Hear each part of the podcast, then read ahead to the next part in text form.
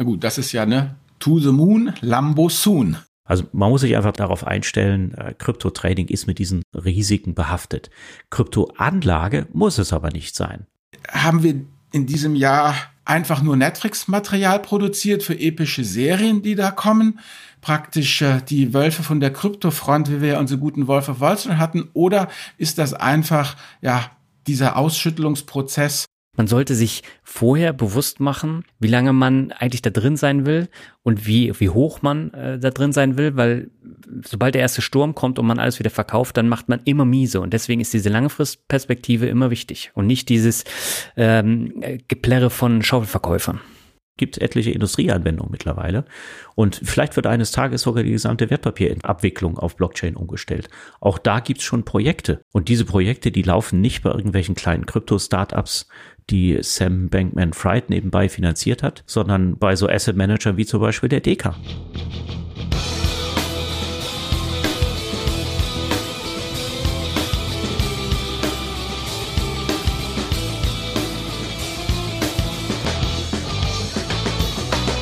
Hallo und herzlich willkommen zu einer neuen Folge von Der Finanzvisier rockt. Das ist insgesamt die dritte in diesem Jahr und wir haben ja gesagt, wir kommen ab und zu ohne festen Rhythmus und jetzt haben wir eine schöne Weihnachtsfolge für euch gemacht.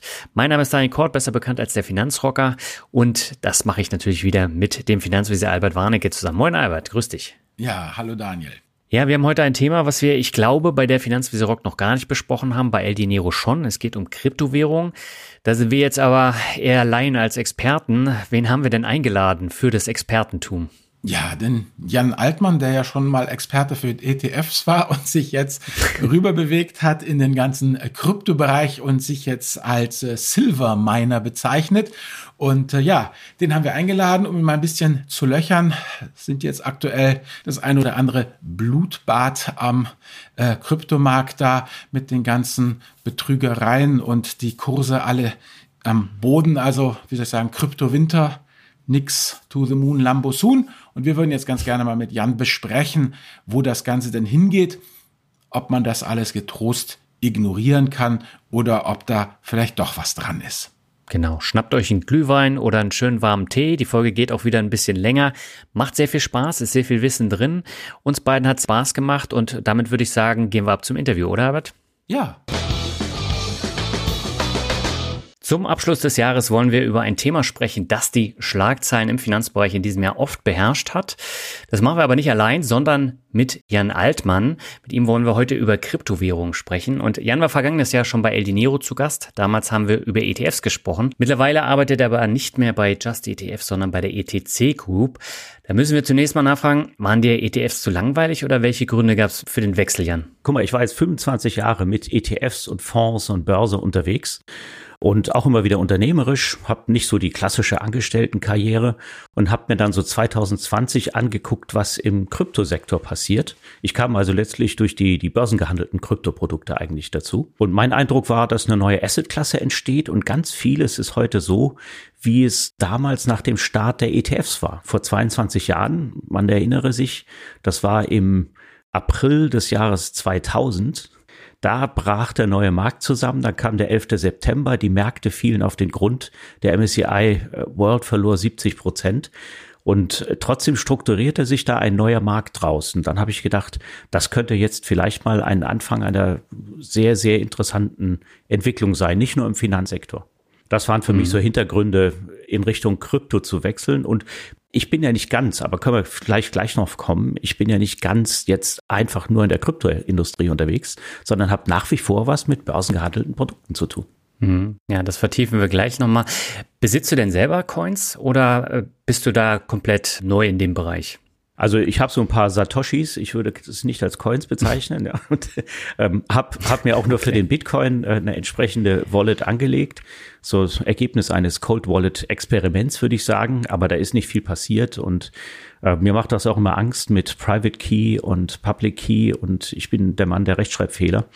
Von daher nutze ich gerne Tools, die das vereinfachen und abkürzen, bin aber äußerst skeptisch gegenüber deren Solidität. Das bedeutet, ich mhm. benutze eigentlich selber nur die Krypto-ETPs, also die börsengehandelte Variante, die man in sein normales Depot ja. kaufen kann und habe zum Rumspielen noch eine bekannte deutsche Plattform, die auch behauptet, alle ihre Bestände zu hinterlegen, im Unterschied zu anderen. Okay. ETC Group macht ja genau das, was du eben gesagt hast und äh, deswegen hast du auch mit diesen strukturierten Produkten noch zu tun. Ähm, was macht denn die ETC Group genau? Also das ist eine Investmentboutique mit Sitz in London, so rund 30 Mitarbeitern, gehört dem Management und zwei Market Makern und die kommen eigentlich alle eher aus dem traditionellen Trading-Umfeld. Also gar nicht so sehr nur aus der Kryptobranche, gibt's seit äh, drei Jahren und die haben 2021 den ersten Krypto-ETP auf Xetra gelistet, also waren damit Pionier in Deutschland, obwohl es eine Londoner Boutique mhm. ist. Und inzwischen hat sich das erweitert zu einer ganzen Reihe Single äh, Cryptocurrency ETPs. Kann man nicht als Fonds umsetzen, ist äh, quasi sowas ähnliches wie so ein Gold-ETC, so muss man sich das vorstellen. Ja, und mhm. mein Arbeitgeber ist ziemlich strikt, was die Produktkonstruktion angeht. Deswegen hat mich das auch überzeugt. Also Xetra-Handel, die verleihen nix, ist alles zu 100 Prozent gedeckt. Es gibt einen unabhängigen Custodian. Können wir später auch noch ein bisschen vertiefen, was da Vor- und Nachteile sind. Aber von daher mhm. machte das auf mich eigentlich einen sehr interessanten Eindruck und es sind sogar ein paar alte Weggefährten von mir beteiligt aus der ETF-Industrie. Ah, okay. Ja, du hast ja damals den Start der ETFs in Deutschland begleitet. Da haben wir ja im ersten Interview auch schon drüber gesprochen. Äh, was sind denn jetzt deine Aufgaben bei der ETC Group? Also ich wurde angeheuert als Produktexperte. Ich liefere Anlagevorschläge, mhm. ich erkläre ein bisschen den Markt. Und das für Anlageprofis und auch private Anlegerinnen und Anleger im deutschsprachigen Europa. Und äh, dazu gehört natürlich auch, dass man ein bisschen mehr vor Ort reist. Das heißt, die Zeit der rein digitalen Kommunikation ist jetzt, hat sich ein bisschen verändert. Auch nach der Pandemie ist das ja jetzt möglich. Und so bin ich dann auch zuweilen in einigen deutschen Großstädten oder auch mal in Zürich oder in Wien zu finden. Okay. Und trotz Kryptowinter habe ich eigentlich Spaß an der Arbeit. Das ist ja das Wichtigste. Aber lass uns mal über Kryptowinter sprechen. Aber da würde ich jetzt mal an dich übergeben und äh, du kannst dann mal tiefer ins Thema einsteigen. Gut, da vielleicht noch eine Frage stellen. Du sagtest dass eben, Jan, ETPs. Also was, was kriegt man eigentlich bei euch genau? Nur um das nochmal abzugrenzen. Also kann ich bei dir praktisch Bitcoin kaufen? Du kannst ein Wertpapier kaufen über deinen ganz normalen Online-Broker, das so sehr, sehr genau die Wertentwicklung einer Kryptowährung abbildet, zum Beispiel des Bitcoin. Okay. Und das funktioniert, weil hinter diesem Wertpapier der Bitcoin hinterlegt wird. Okay. Deswegen können die beteiligten Parteien an der Börse dieses Wertpapier auch genauso preisen, wie jetzt die Wertentwicklung des Bitcoin. Ist das dann jetzt ein ETF mit all den Sicherheiten, die ein ETF ja auch hat? Oder ist das mehr so wie diese, ja, eben eigentlich Schuldverschreibungen ja, die ja eben als ETCs oder eben ETPs sozusagen da ge ge gehandelt werden. Ja, dem Instrument fehlt leider die Möglichkeit, das F für sich in Anspruch zu nehmen, mhm. F für Investmentfonds weil Investmentfonds diversifiziert sein müssen. Also da gibt es ganz klare Diversifikationsregeln und man kann keinen ETF mit nur einem Asset gestalten. Und da kann ich jetzt auch nicht sagen, der Bitcoin, der wurde ja äh, dann und dann gemeint und der andere wurde dann und dann gemeint. Also es, es ist wie mit Gold, ne? Also da, da kann ich nicht hergehen und sagen, das ist 333er und das ist 999er. Das ist halt das gleiche Asset und das äh, Risiko ist vergleichbar und deswegen kann ich das nicht in Fonds stecken. Und die Ersatzkonstruktion ist, Du gehst her, gründest eine Firma, die nichts anderes macht, als eben diese äh, die Bestände zu halten und gleichzeitig Wertpapiere auszugeben, die dann an der Börse gehandelt werden. Und diese Firma ist so eine Art Fonds in diesem Fall, auch mit zusätzlichen Sicherheitsmechanismen. Und so funktionieren zum Beispiel auch alle Gold-ETCs. Und ob das jetzt, ob man das jetzt C nennt, also mein Arbeitgeber hat gedacht, er deutet dieses C hinten um in Cryptocurrency. Also deswegen heißen wir ETC Group und nicht ETN, ETP, sonst wie Group. Ich rede gern von ETPs. Also so ein bisschen Begriffsverwirrung, was ein ETF ist, ist genau definiert.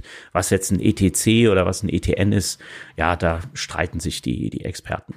Na gut, wenn wir Glück haben und als es im Kryptowinter rauskommt, dann wird ja vielleicht auch äh, das C für eben äh, Krypto auch irgendwann vielleicht das C für Commodity sein. Das ist einfach, dass sie sich einnisten, um zu bleiben. Aber jetzt würde ich gerne nochmal, wo wir ja im Dezember 22 jetzt hier sind, nochmal ein bisschen den Markt äh, betrachten. Also wie gesagt, ähm, vor einem Jahr war der Bitcoin auf 50.000 Dollar rund, äh, Euro rund und roh. Jetzt ist er irgendwie bei 16.000. Ähm, Ethereum nur um die zweite große Leitwährung dann war irgendwie bei 4.000 Euro. Jetzt sind es 1.200 Euro. Andere Coins sind eben teilweise noch schlimmer abgestürzt. Wo man ähm, hinguckt, ist ähm, letztendlich, ähm, wenn ich mich so umdrehe, ähm, ja, Aave setzt die Kreditvergabe aus wegen Liquiditätsengpässen. Wir haben die Pleiten gehabt, Luna, Celsius, BlockFi, Voyager, Three Arrows Capital, Alameda und dann natürlich ähm, FTX, die Megapleite, von der auch äh, ja mittlerweile Zeitleser gehört haben. Ja, das hat sich ja wirklich vorgearbeitet in den Mainstream. Ähm, dann die ganzen Raubzüge, die ja irgendwie hier auch in, in, in zweistelliger Millionen, dreistelliger Millionenhöhe unterwegs waren. Also sei es Crypto.com mit 33 äh, Millionen Dollar, Qubit Finance, Wormhole, du kannst ja gar nicht alle aufzählen, die da eben äh, passiert sind. Ähm, die Frage ist letztendlich, ähm, haben wir in diesem Jahr einfach nur Netflix-Material produziert für epische Serien, die da kommen? Praktisch äh, die Wölfe von der Kryptofront, wie wir unsere guten Wolf of Wall Street hatten, oder ist das einfach ja dieser Ausschüttelungsprozess, ähm, weil ähm, ich war ja damals, als du mit ETPs und ETFs angefangen hast an der Börse äh, äh, Frankfurt und die rübergebracht hast, war ich ja bei Yahoo und ähm, das war ja genau derselbe ähm, Wahnsinn damals äh, mit eben dem Internet, wo ja dann auch gesagt wurde, äh, äh, alles wird besser, alles wird anders, alles wird äh, digital und dann brach es eben zusammen und dann sahen sich ja alle Kritiker eben gerechtfertigt, dass es halt Blödsinn ist, wenn Pets.com ganz Amerika mit Hundefutter beliefern will und damit wertvoller ist als Walmart und diesen wahnsinnigen Buchhändler aus Seattle, den sah man dann ja auch in die Schranken gewiesen. Ähm, und wir wissen alle, was eben daraus geworden ist aus diesem Trümmerfeld. Das heißt, ähm, was mich jetzt aber mal ähm, interessiert, eben ist deine Einschätzung, ähm, war es das jetzt erstmal? Ähm, bleibt das Ding jetzt unten? Also werden wir jetzt einfach schlicht und einfach, das ist natürlich jetzt ein bisschen äh, Kaffeesatzleserei auch, aber die Frage ist eigentlich, mh, hm, haben wir jetzt hier einfach einen Prozess, bei dem das ganze Faule und, und Nutzlose abgeschnitten wird und weggeworfen wird und wir einfach diesen gnadenlosen Ausmerzungsprozess haben und das, was überbleibt, ist dann gesund und darauf kann man was aufbauen? Oder sind das solche Tiefschläge, die wir hier äh, einfach sehen, dass die Krypto, ja, wie soll ich sagen, diese Kryptosache langfristig einfach auf einem gewissen Niveau sich einpendelt, dass sie weggeht, glaube ich nicht, aber dass wir dann eigentlich keine weiteren großartigen Sachen mehr erleben werden, sondern dass es halt eine nette Assetklasse wird und dann ist gut.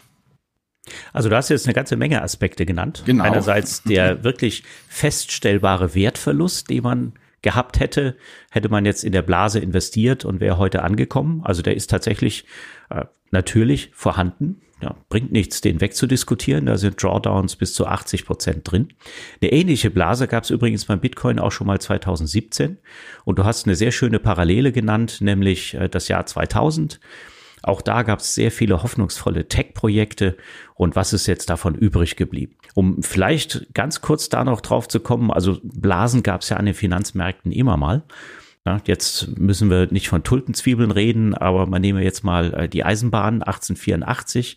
Daraus ist dann der Dow Jones Index letztlich entstanden und Eisenbahnen fahren auch heute noch zu großer Zahl und sind ein Riesenmarkt geworden. Das Internet benutzen wir auch noch. Das ist auch 2000 nicht abgeschaltet worden danach. Also von daher, es gibt immer einen entsprechenden Outcome, es gibt viele Hoffnungen, die rein projiziert werden.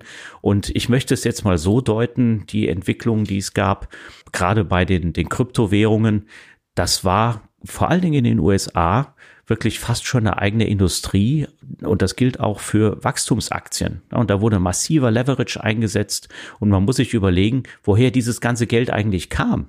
Das ist ja das Bizarre.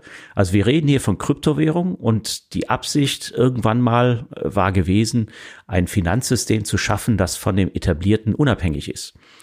Was jetzt passiert ist, dass massenhaft Fiat-Geld in diesen Sektor reingeschwappt ist und das Fiat-Geld, das wissen wir ja, wer das alles produziert hat. Also eigentlich ein bisschen bizarr die Situation.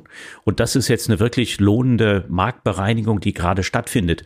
Und das ist ganz klar, dass so eine Marktbereinigung natürlich auch mit äh, Schmerzen bei vielen Akteuren einhergeht. Aber da muss man auch ein bisschen unterscheiden. Also du hast zum Beispiel Three Arrows Capital genannt. Ja, das war ein Hedgefonds, dessen Gründer jetzt äh, irgendwo unterwegs sind, nicht auffindbar komischerweise aber Twitter-Nachrichten schreiben können. Und dieser Hedgefonds hat sich eben massiv Kryptowährungen geliehen, um damit zu spekulieren und hat also ganz große Verleiher von Kryptowährungen in erhebliche Schwierigkeiten gebracht. Celsius, auch Alameda, die zu FTX gehörten, BlockFi, eigentlich eine sehr solide Blockchain-Firma, auch die sind in Schwierigkeiten.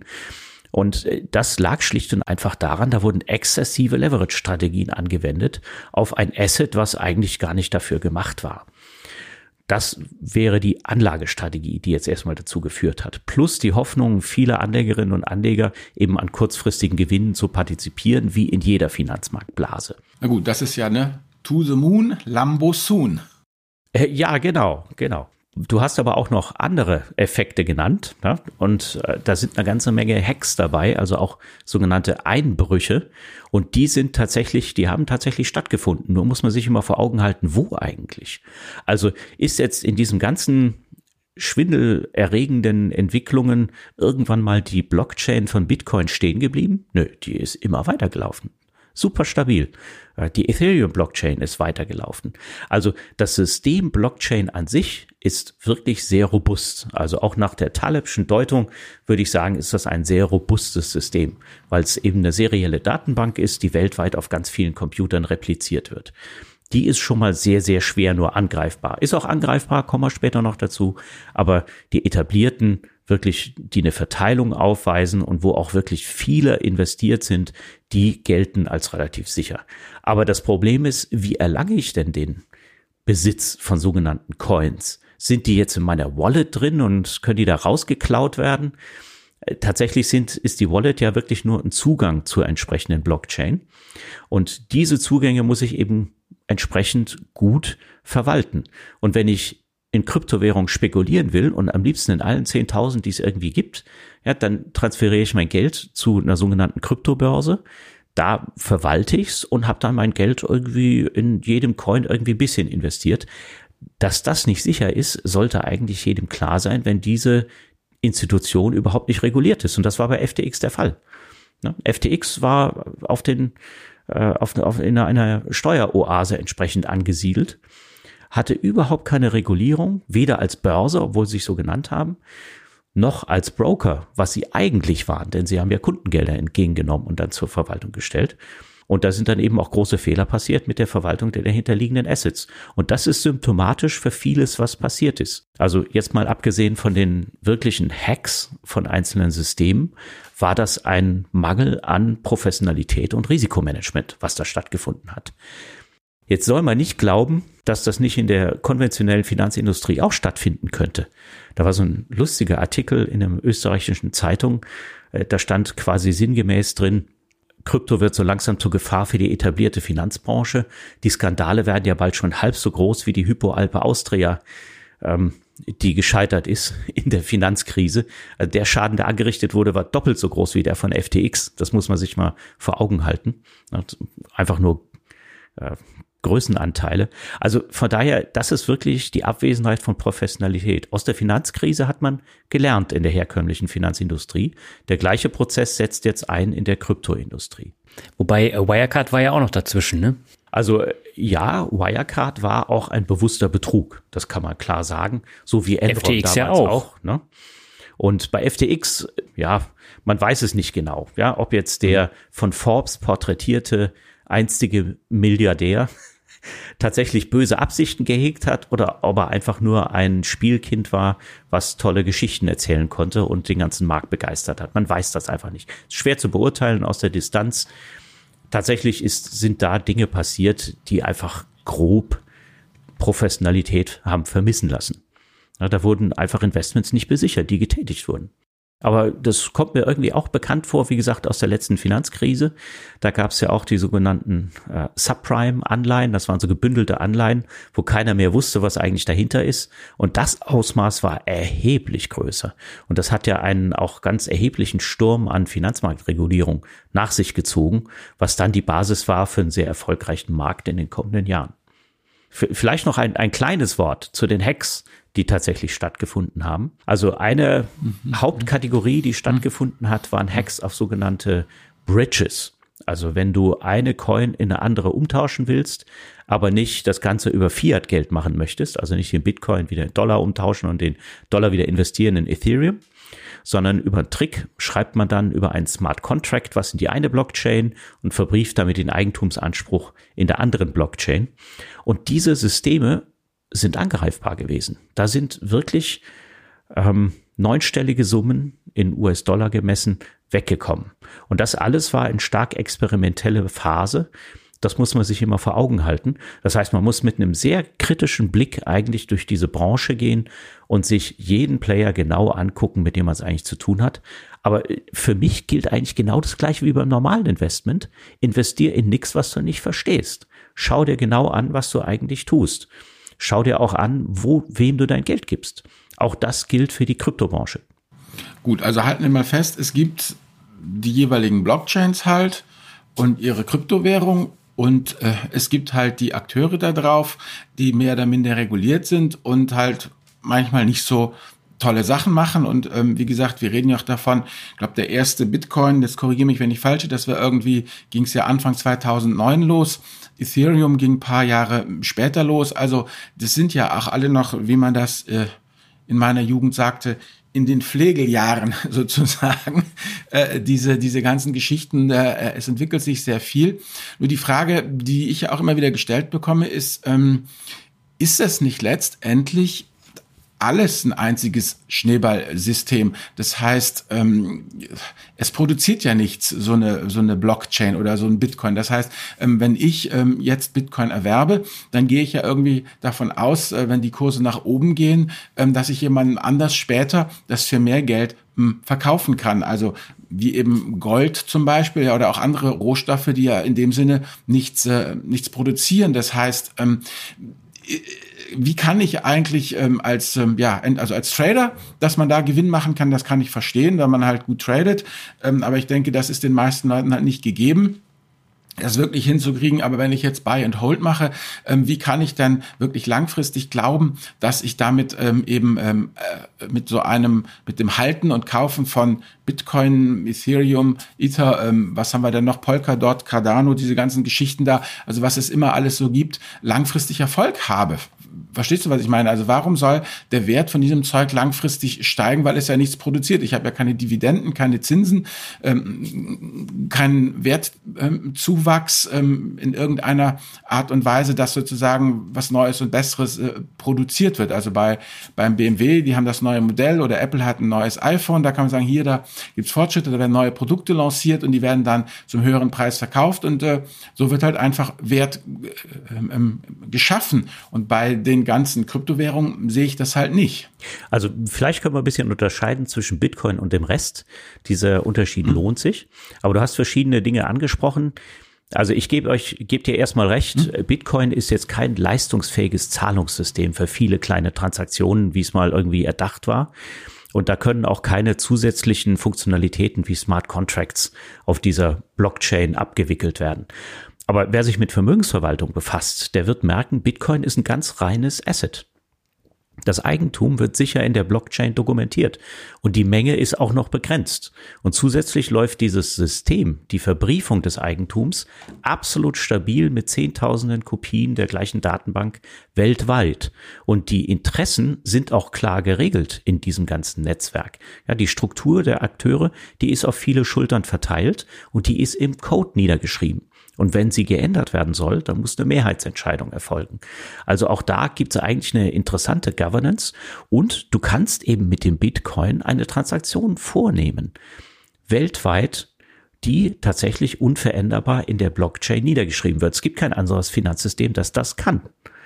Also die Transaktion erfolgt normalerweise im klassischen Finanzsystem ja immer über viele verschiedene Player, die irgendwie miteinander zusammenarbeiten müssen. Oder man denke mal an die Wertpapierabwicklung, was da alles für Schwierigkeiten zu bewältigen sind. Das ist mit der Blockchain alles nicht erforderlich. Ja, das ist eine Peer-to-Peer-Transaktion von Daniel zu Albert und die wird in die Blockchain geschrieben. Und meine Wallet ist der Weg, um darüber Aufschluss zu erhalten, was ich da getrieben habe und meine Verbriefung, meine Eigentumsrechte sozusagen. Das ist die Basis von der ganzen Sache. Und der Bitcoin ist wahrscheinlich das reinste davon. Und klar könnte man jetzt sagen, wieso sollte man dem Bitcoin einen Wert beimessen. Anscheinend tun das aber sehr viele und nutzen den Bitcoin tatsächlich als Asset, als ja, verbrieftes Vermögen. Und man kann natürlich dann auch eben schauen, dass man über selbst herkömmliche Finanzintermediäre, wie zum Beispiel eine Visa, die eine Mastercard auf so ein Kryptoasset ausgibt, da entsprechenden Zugriff verschafft. Also es hat einen praktischen Wert, so ein Blockchain-System nenne ich es mal, weil es einfach praktisch ist. Es verbrieft Eigentum absolut sicher, aber die Beimessung des Wertes, da gebe ich dir völlig recht, Albert, das ist ähnlich wie Gold. Ja? Was hat Gold denn sonst für einen Wert? Ja? Ich würde sagen, ich meine, wenn, wenn, ja, wenn, naja gut, du kannst immerhin, wie soll ich sagen, du kannst damit äh, einen Ring machen und dich dann niederknien und die Frau fürs Leben gewinnen.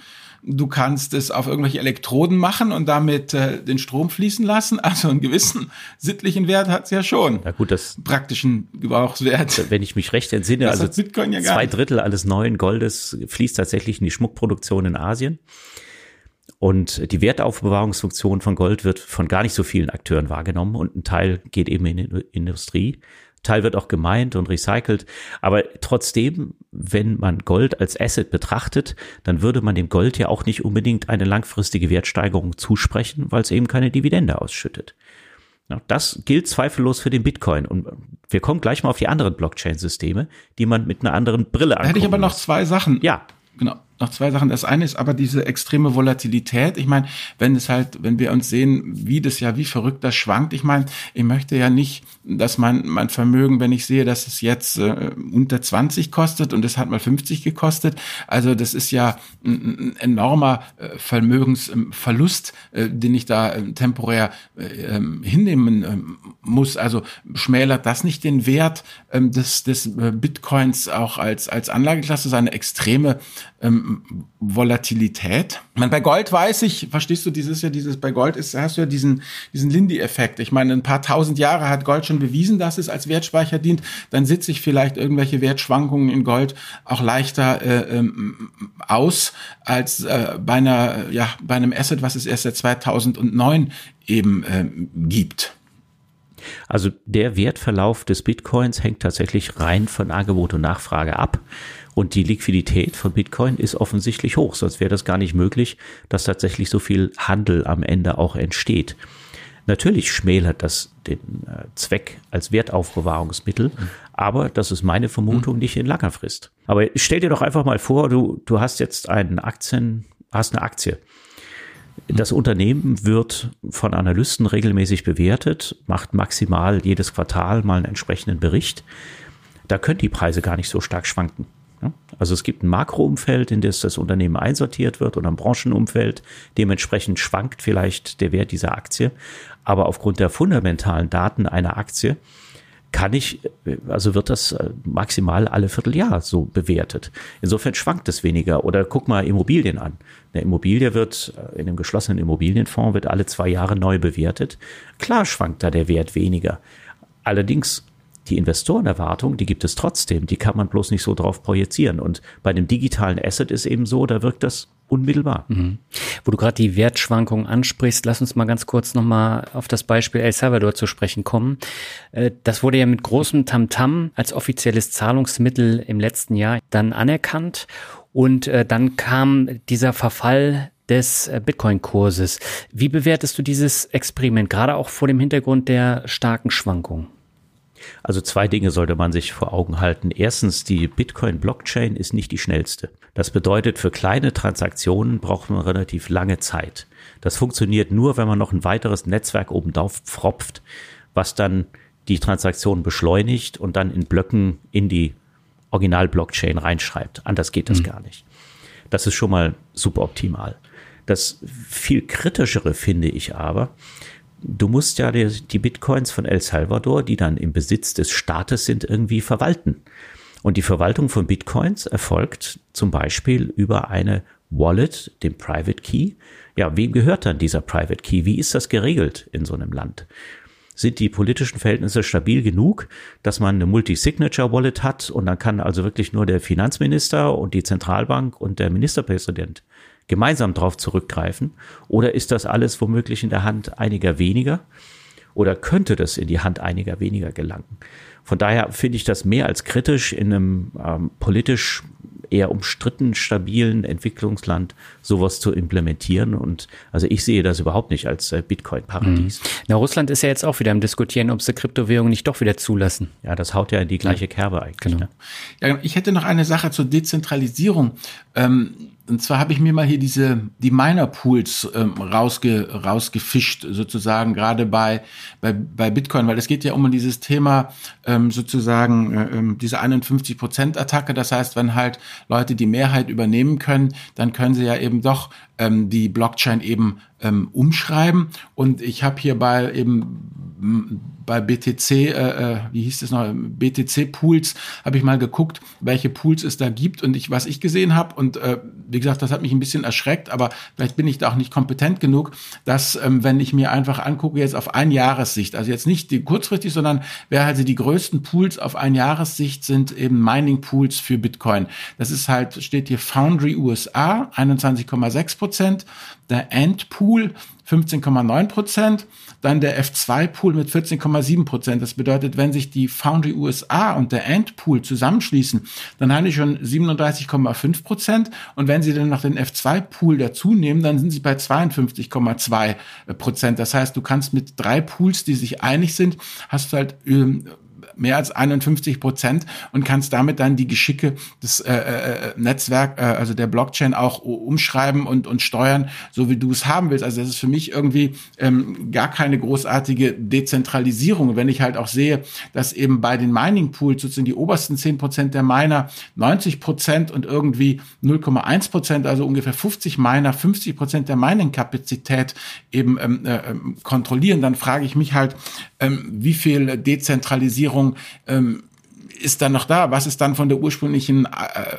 Versprechen des Bitcoins noch übergeblieben? Das ist das eine. Und auf der anderen Seite ist das schlimm. Stört das überhaupt? Weil, wie gesagt, was ich jetzt dann noch ein bisschen soziopolitischer mitgebracht habe, aus den, ja, 20, weißt du, damals um, um die Jahrtausendwende halt, also gerade auch Ende der 90er Jahre, als es ja wirklich richtig losging mit dem Internet, da hast du ja immer zwei Leute am Start. Die einen, das sind halt die, die sagen, ja super toll, hier kann ich jetzt in kürzester Zeit wahnsinnig viel Geld machen. Und die anderen sind ja die Libertären, die sagen, hurra, hier haben wir endlich was gefunden, um den scheiß Staat loszuwerden. Also diese beiden Gruppen von den beiden Enden der Glockenkurve sind ja immer am Start und die werden ja auch meistens eben enttäuscht. Und dieses Thema Dezentralisierung war für mich auch immer so ein Argument eben genau der Leute, die halt einfach sagen, wir wollen den Staat und alles da eben ähm, ähm, raushalten. Also von daher zum einen die Frage, Sehe ich das richtig, dass es eigentlich ein ziemlich zentralisiertes System ist? Und Punkt zwei, stört das eigentlich, wenn man es ohne irgendwelchen ideologischen Hintergrund einfach nur als, als Asset-Klasse benutzen will? Also nach meinem Kenntnisstand ist das so, dass es zwar die Pools gibt, tatsächlich aber die entsprechenden Abstimmungsverhältnisse von den einzelnen Minern wichtiger sind und die also durchaus nicht durch die Pools reflektiert werden. Okay, ich dachte immer so, weißt du, das ist wie wenn du, wenn du halt im Pool bist, dann gibst du halt auch deine ganzen Stimmrechte einfach ab. So wie es halt ja auch BlackRock vorgeworfen wird, dass sie im ETF sozusagen ungeheure Mengen an, an Stimmrechten äh, bündeln und das dann entweder wahrnehmen oder nicht wahrnehmen oder falsch wahrnehmen. Also vorhin dachte ich, dass bei den Pools das genau das gleiche ist. Weißt du, dass der Pool einfach dann einfach den ganzen Block nach außen vertritt und fertig. Also nach meinem Kenntnisstand ist das nicht so. Also die Stimmen der einzelnen Miner sind wichtig und dann muss man sich auch mal wieder das Interesse der Miner anschauen. Also der Miner hatte ein wirtschaftliches Interesse dran, weiterhin Bitcoin-Blöcke zu schreiben und dafür belohnt zu werden. Nur das könnte ja sein Interesse sein, entsprechend zu manipulieren. Was dann aber wiederum automatisch dazu führt, dass natürlich die Blockchain an sich als System entwertet wird. Also ein Miner kann eigentlich kein Interesse dran hm. haben, wirklich ein Blockchain-System kaputt zu machen. Die einzige Möglichkeit wäre, betrügerische sogenannte Double Spendings einzuspeisen und die selber zu validieren. Das wäre die einzige Möglichkeit, das System wirklich nachhaltig zu stören. Aber warum sollten wirtschaftlich interessierte Miner jetzt hergehen und äh, den, den Ast absägen, auf dem sie selber sitzen? Sie könnten höchstens jetzt die die Schwierigkeitsgrade, um neue Bitcoins zu erzeugen, die könnten sie runtersetzen. Aber auch für die gibt es ein entsprechendes System. Und wenn es weniger Miner gibt, dann sinkt auch die Schwierigkeitsrate. Auch da gibt es also relativ wenig Anreize. Und da sieht man, diese Systeme sind ziemlich ausgeklügelt. Deswegen läuft Bitcoin recht stabil. seit, seit vielen, vielen Jahren. Und das ist auch ähnlich verwirklicht bei vielen anderen Blockchains. Das kann auch mal dazu führen, dass so ein System natürlich Regeln enthält, die entweder leicht missbrauchbar sind oder tatsächlich auch Anreize bieten oder vielleicht sogar defekt sind. Ja? Also es gibt auch Blockchains, äh, die sind so konstruiert gewesen, dass sie keine Zukunft hatten. Aber umso wichtiger ist es ja zu schauen, wie lang läuft so eine Blockchain störungsfrei. Und ich schaue mir jetzt mal an, was zum Beispiel passiert ist jetzt bei Ethereum. Ethereum hat umgestellt, also bei einer, bei einer Blockchain muss ein gewisser Aufwand erbracht werden oder eine gewisse Validierungsleistung, damit an die serielle Datenbank hinten neue Blöcke dran geklatscht werden dürfen. Und bei Bitcoin ist das so, dass da eine Belohnung erfolgt in Form von Bitcoins selber. Also ein Miner wird mit Bitcoins belohnt dafür, dass er eine ganze Menge Arbeit erzeugt und relativ sinnlose Rechenleistung verbraucht, damit so ein Block hinten an die Blockchain in seinem Namen drangehängt werden kann mit den ganzen benutzten kryptografischen Verfahren. Das war bei Ethereum auch so. Man hat sich Gedanken gemacht über den Energieverbrauch und die Entwicklergemeinde selber hat dann vorgeschlagen, wir stellen um auf den sogenannten Proof of Stake Ansatz. Das ist eine andere Art von Validierung und eine andere Art von Interessensverteilung in der Blockchain. Und das Subjekt wurde am offenen Herzen operiert und das hat funktioniert. Also im September wurde Ethereum umgestellt von der sehr energieintensiven sogenannten Proof of Work Methode, aber Work ist die Arbeit, die die äh, Computer tun, auf die Proof of Stake Methode. Und das ist für mich eigentlich ein Beweis, dass ein erwachsenes Blockchain-System so etwas problemlos bewältigen kann.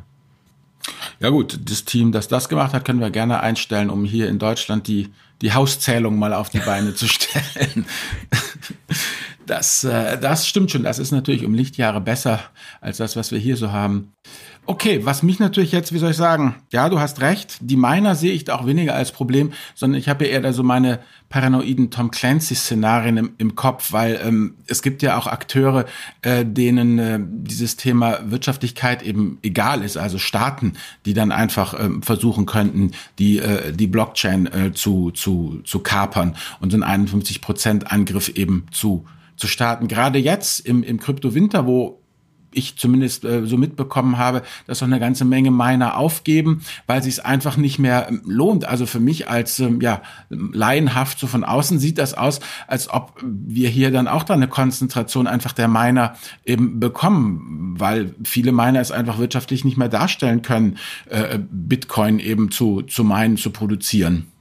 Wie ist da dein dein Ansatz? Also gerade, dass die Beine immer weniger werden, weil wir haben ja doch etliche Rigs, die jetzt da verkauft werden und, und, und, und diese ganzen Geschichten. Also ein Kumpel von mir, der Grafikkarten braucht, weil er spielt, einfach ein Gamer, ist glücklich, dass diese Game, diese Grafikkarten jetzt endlich wieder billiger werden. Also die, die Grafikkarten, über die sich dein Kumpel freut, kommen aber höchstwahrscheinlich von der Umstellung bei Ethereum vom Proof of Work auf Proof ah, okay. of Stake weil da gerne eben mhm. die Grafikkarten eingesetzt wurden, weil die für die Aufgaben besser geeignet waren. Fürs Bitcoin Mining werden sogar speziell hergestellte Computer benutzt und die wechseln im Moment äh, ziemlich schnell die Hände im Augenblick. Also es gibt einen großen Strukturwandel bei den Minern und natürlich spielt das Thema Energien eine Riesenrolle.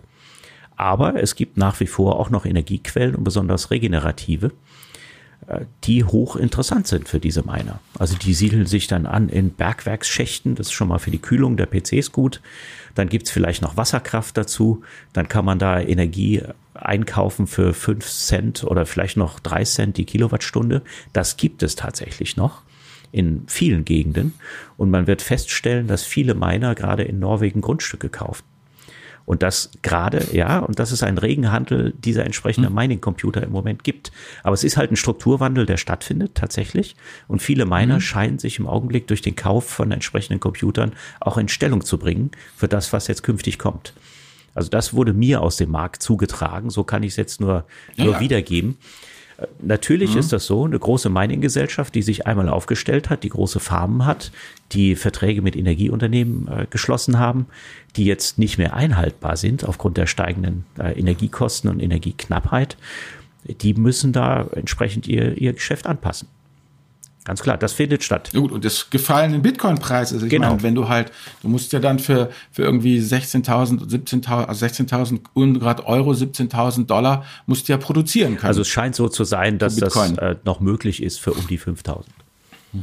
Mhm. Es ist aber tatsächlich so, das muss man sich auch vor Augen halten, viele Bitcoin-Mining-Unternehmen waren sehr komfortabel aufgestellt. Und die werden ja mit Bitcoins belohnt, die sie dann auch gerne auf dem eigenen Buch mhm. belassen haben, die sie also nicht in Fiat-Währung umgewechselt haben. Und die sind natürlich auch verstärkt auf den Markt gekommen in letzter Zeit, weil eben die Meinung Unternehmen da auch ja, Liquiditätsschwierigkeiten hatten. Ne? Das erhöht dann auch den Druck auf den Markt, ja. Muss man sich auch vor Augen halten. Also solche Dinge haben auch einen Einfluss auf den Preis von Kryptowährung oder ihr Äquivalent in Fiat-Währung, möchte ich mal sagen. Mhm. Ja, du hast eben Ethereum schon angesprochen und auch äh, den Merch. Heißt das für dich, äh, dass alles, was nicht Bitcoin ist, trotzdem dann noch weiter existieren wird oder ähm, wird tatsächlich am Ende Bitcoin so das große Ding werden? Ja, genau, da haben wir ja noch gar nicht fertig mhm. diskutiert. Ich hatte ja vorhin gesagt, den Bitcoin muss man ein bisschen separat sehen, also zumindest sehe ich ja. es so. Und der Bitcoin wird sich als eine Art, ja, digitales Asset entwickeln und ist eben vermutlich nicht der Problemlöser für Finanzsysteme in Entwicklungsländern, mhm. sondern eher eben ein auch von großen Institutionen künftig akzeptiertes Asset und ein Mittel der Eigentumsverbriefung. So würde ich es mal kurz zusammenfassen. Mhm. Vielleicht ist das eines Tages so, dass ganze Coins mal bei Sotheby's versteigert werden für 15 Millionen. Kann alles ja. sein. Ne? Also wenn man sich die Preisentwicklung bei anderen solcher Art hm. von Assets anschaut, äh, ist das nicht von der Hand zu weisen. Aber auf was man, und deswegen Ethereum, auch gut, dass du es erwähnst, auf was man hinweisen sollte, es gibt auch andere Blockchains, die nicht nur auf die Coin selber setzen, wie Bitcoin das tut, sondern auch andere Einträge erlauben und Automatisierungen, die dann auf sämtlichen Netzwerkcomputern laufen und so eine Automatisierung kann man natürlich super einsetzen, um dezentrale Apps zu fahren, um Systeme zu fahren, um äh, globales Transaktionsnetzwerk zu betreiben. Das heißt, diese Blockchains haben einen wirklich produktiven Einsatz. Und da als Beispiel nur mal genannt, weil es jetzt bildhaft ist und nicht ganz so abstrakt wie viele andere Projekte in dieser Industrie. Also es kam irgendjemand in den USA auf die Idee und hat gesagt, okay, wir wollen äh, Internet verbreiten in Gegenden, wo der Empfang nicht gut ist. Wie machen wir mhm. das? Und dann haben sie einen Router gebaut, konzipiert. Und diesen Router, der kann sich mit anderen Routern verbinden über ein kilometerweit entferntes Netzwerk. Wide Area Network nennt sich das Ding über Funk. Und man kann selber sein Internet auch noch reinspeisen, wenn man das möchte.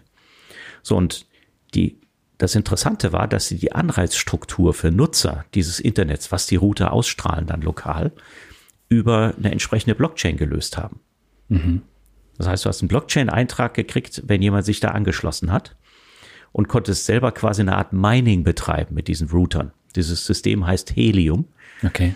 Und ist mittlerweile weltweit gut verbreitet und die Transaktionsintensität dieses Helium-Tokens ist so groß geworden, dass die jetzt auf ein anderes Netzwerk, auf eine andere Blockchain umsteigen mussten, die leistungsfähiger ist. Also das illustriert so ein bisschen so Anwendungszwecke. Wenn man ein bisschen kreativ ist, kann man mit einer Blockchain unheimlich viel anfangen. Natürlich könnte man jetzt sagen, ja, hätte man ja auch mit der relationalen Datenbank lösen können. Klar, das Interessante, was mich eigentlich an der Kryptobranche so fasziniert, da werden Systeme aus dem Boden gestampft, da werden per Code entsprechende Organisationsprinzipien entworfen für Dinge, die sowas ähnliches sind wie eine Genossenschaft. Das reizt mich daran und die können weltweit ausgerollt werden. Und auf Basis dieser, also die die Nerds nennen das äh, digitale autonome äh, Institutionen oder DAOs. Diese Systeme sind zum Beispiel auch Basis für die Fantasien vom Metaverse. Mhm. Warum hat das Metaverse überhaupt was mit Blockchain zu tun? Weil ich da so eine Anreizstruktur in Code gießen kann, die langfristig funktionieren kann, die die Interessen der jeweiligen Beteiligten gut ausbalanciert und global skalierbar ist, weil es eben auf vielen globalen Rechnern läuft. Mhm. Also das ist so ein bisschen der Hintergrund und das fasziniert mich. Der Genossenschaftsgedanke hat mich sowieso immer fasziniert. Ja, und das ist ja auch der Grund, warum jetzt Facebook beziehungsweise Meta ständig diese Fernsehwerbung dann auch schaltet, was alles sein kann im Metaverse. Und da spielt die Blockchain natürlich äh, die erste Geige sozusagen. Ja, ich weiß gar nicht. Also ich habe die Fernsehwerbung noch gar nicht gesehen. Vielleicht gucke ich zu wenig Fernsehen. Die läuft doch rauf und runter. Echt? Ja. Oh, da gucke ich zu wenig Fernsehen. okay. Ich habe jede Menge andere. Du guckst noch Fernsehen, Daniel? bin schockiert. und, und, also Meta ist, ich glaube, kein so gutes Beispiel mhm. dafür, weil diese Vision für das Metaverse von einem zentralen Unternehmen entwickelt wird mit jemandem, der sehr viel Einfluss auf dieses Unternehmen ja. hat. Auch das muss man sich vor Augen halten. Ich weiß nicht, ob das wirklich so dieser Vision des Metaverse entspricht und ob da wirklich auch Blockchains benutzt werden, um das Metaverse zu betreiben. Das weiß ich mhm. auch nicht. Also Facebook hat ja versucht, eine eigene digitale Währung zu etablieren. Libra hieß das Projekt damals, ist fehlgeschlagen. Ja. Ich weiß jetzt nicht, wie bei Facebook das jetzt weitergeht mit Implementierung von Blockchain-Technologie. Mhm. Aber grundsätzlich könnte man ja so ein ganzes soziales Netzwerk auch auf Blockchain aufbauen. Ja, aber ich glaube, das, da haben sie noch nicht weitergedacht. Ja, und dann kommen ja mal die Kritiker und sagen, wozu? Ja, ja, möglich. Also wozu Blockchain? Ja. Warum nicht relationale Datenbank? Weißt du, dann, das finde ich immer, äh, Jan, so dieses Thema Blockchain, Blockchain, Blockchain. Und dann rede ich mit äh, oder lese ich was in, im, im Internet von Leuten, die halt lange in der Technik dabei sind, auch Security machen und so. Und die sagen, ja schön, das ist ja ganz nett mit dieser Blockchain, aber das ist eigentlich eine Lösung in der, auf der Suche nach einem Problem. Und du kannst das alles mehr oder minder erschlagen, genauso gut mit den bestehenden Methoden. Also das erinnert mich immer so ein bisschen daran, wie man gesagt hat, das Internet darf kein rechtsfreier Raum sein. Und es war ja kein rechtsfreier Raum, sondern die Gesetze. Ich meine, wenn du jemanden im Internet beleidigt hast, dann war es genauso eine Beleidigung, wie wenn du ihn auf der Straße beleidigt hast. Äh, äh, äh, äh, ist, ist, ist, wie soll ich sagen, dieses Thema, wozu? Also warum muss das mit Blockchain gemacht werden? Warum kann man, kann man eine Genossenschaft nicht mit einer relationalen Datenbank machen oder dein Helium-System oder diese ganzen Ge Ge Geschichten äh, sozusagen? Also das ist immer noch eine Sache, die ich so ein bisschen umkreise. Also man kann, Verstehst du, es, es wird, ja natürlich, also es wird ja heute mit ganz normalen Datenbanksystemen eigentlich alles erledigt, gebe ich dir recht. Auch die ganzen sozialen Netzwerke bauen auf ganz normalen Datenbanksystemen auf. Die Blockchain selber bietet eben die Möglichkeit, das dezentral zu machen, maximal dezentral und dich dafür unabhängig von einzelnen Playern zu machen. Und ich meine, wem stinkt das nicht, dass Facebook in der Hand von Facebook ist? Oder Instagram oder dass Twitter in der Hand von Twitter ist und äh, eben keine dezentrale Organisation, wie man sich das vielleicht wünschen könnte. Also mhm. das ist einerseits umsetzbar und eine relationale Datenbank weltweit auf 10.000 äh, Rechnern zu synchronisieren, da wünsche ich viel Spaß. Das hat mhm. nämlich durchaus seine Quirks und zwar äh, massive. Ja. ja. Das heißt, das ist mit der Blockchain schon mal leichter ja. möglich. Und dann tatsächlich in der Blockchain entsprechende Einträge unveränderbar zu hinterlassen, hat auch einen gewissen Charme. Ist, hat es wirklich einen Charme oder ist es ein Nachteil? weil zum Beispiel das heutige Finanzsystem ist ja durchaus darauf aufgebaut, dass du Sachen rückgängig machen kannst. Ich sage nur, deine Kreditkarte gestohlen, zu Unrecht belastet. Also, und ähm, wenn ich das richtig verstanden habe, was einmal in der Blockchain ist, das kannst du halt nicht mehr rückgängig machen. Das geht nur nach vorne, der Vektor, und nie wieder ähm, zurück. Und in manchen Situationen mag es ja ganz gut sein, einen Rollback zu haben, dass Menschen eingreifen können und sagen, nee, nee, nee, hier diese letzten fünf Transaktionen, die nicht wir setzen das zurück. Weil ich meine, es gab ja mal diesen, diesen DAO-Stress da mit, mit Ethereum, wo sie dann ja praktisch die, die ähm, die Blockchain gehackt, gehardforkt haben oder wie man das nennen mag, um halt praktisch ihr Geld sozusagen wieder zurückzuhacken. Äh, äh, äh, solche Geschichten. Und das gab ja auch einen riesen ideologischen Stress damals am Anfang, weil die einen gesagt haben, nee, es ist halt wie es ist. Wir dürfen die Blockchain nicht anfassen, die Durf darf nur nach vorne gehen. Und die anderen sagen, nee, wir wollen gerne unsere 10 Millionen Dollar wieder haben. Und diese Fraktion hat sich dann eben durchgesetzt. Ich frage mich halt, ob das wirklich ein Vorteil ist, dass dieses Code is Law. Also ich denke mal, es kommt schlicht und einfach auf die Anwendung drauf an. Und dem zugrunde mhm. liegt nun mal äh, die Idee, automatisiert Eigentum oder andere Dinge zu verbriefen. Und wenn man da eine Änderungsfunktion einbaut, da wird die, äh, wird das System erheblich verkompliziert. Um etwas zu ändern, brauchst du ja Institutionen. Im herkömmlichen Finanzsystem ja, genau. darfst du nicht selber hergehen und an deinen Datensätzen rumschrauben, ja, sondern du musst dann ein registrierter nein, nein. Nutzer einer Bank sein. Diese Bank geht dann her, endet die Datensätze für dich. Auch das ist meistens ein schmerzvoller oder vielleicht sogar teurer Prozess, wenn das länger in die Vergangenheit zurückgeht. Von daher, Blockchains bieten halt dieses maximale Automatisierungspotenzial nach vorne raus. Das finde ich interessant daran. Mhm. Jetzt lass uns noch mal auf das Thema Geldanlage zu sprechen kommen. Wir haben ja auch schon drüber gesprochen. Wir haben FTX gehabt. Wir haben diese Terra Luna Geschichte gehabt in diesem Jahr. Das hat alles dazu geführt, dass das Vertrauen in Kryptowährungen gerade beim Thema Geldanlage sehr stark gesunken ist. Und wenn man sich jetzt mal so vorstellt, ich habe gelesen, ähm, der Ontario Teachers Fund hat sein Geld in FTX äh, investiert. Die Kohle ist jetzt mehr oder weniger weg. Es gibt viele, die haben jetzt zum Beispiel bei Nuri, es war ja auch eine deutsche Plattform, die pleite gegangen ist jetzt im vergangenen Jahr. Da ist das Geld jetzt auch weg. Ähm, kann man vor diesem Hintergrund eigentlich von einer Geldanlage sprechen oder ist es dann tatsächlich eine Geldvernichtungsmaschine?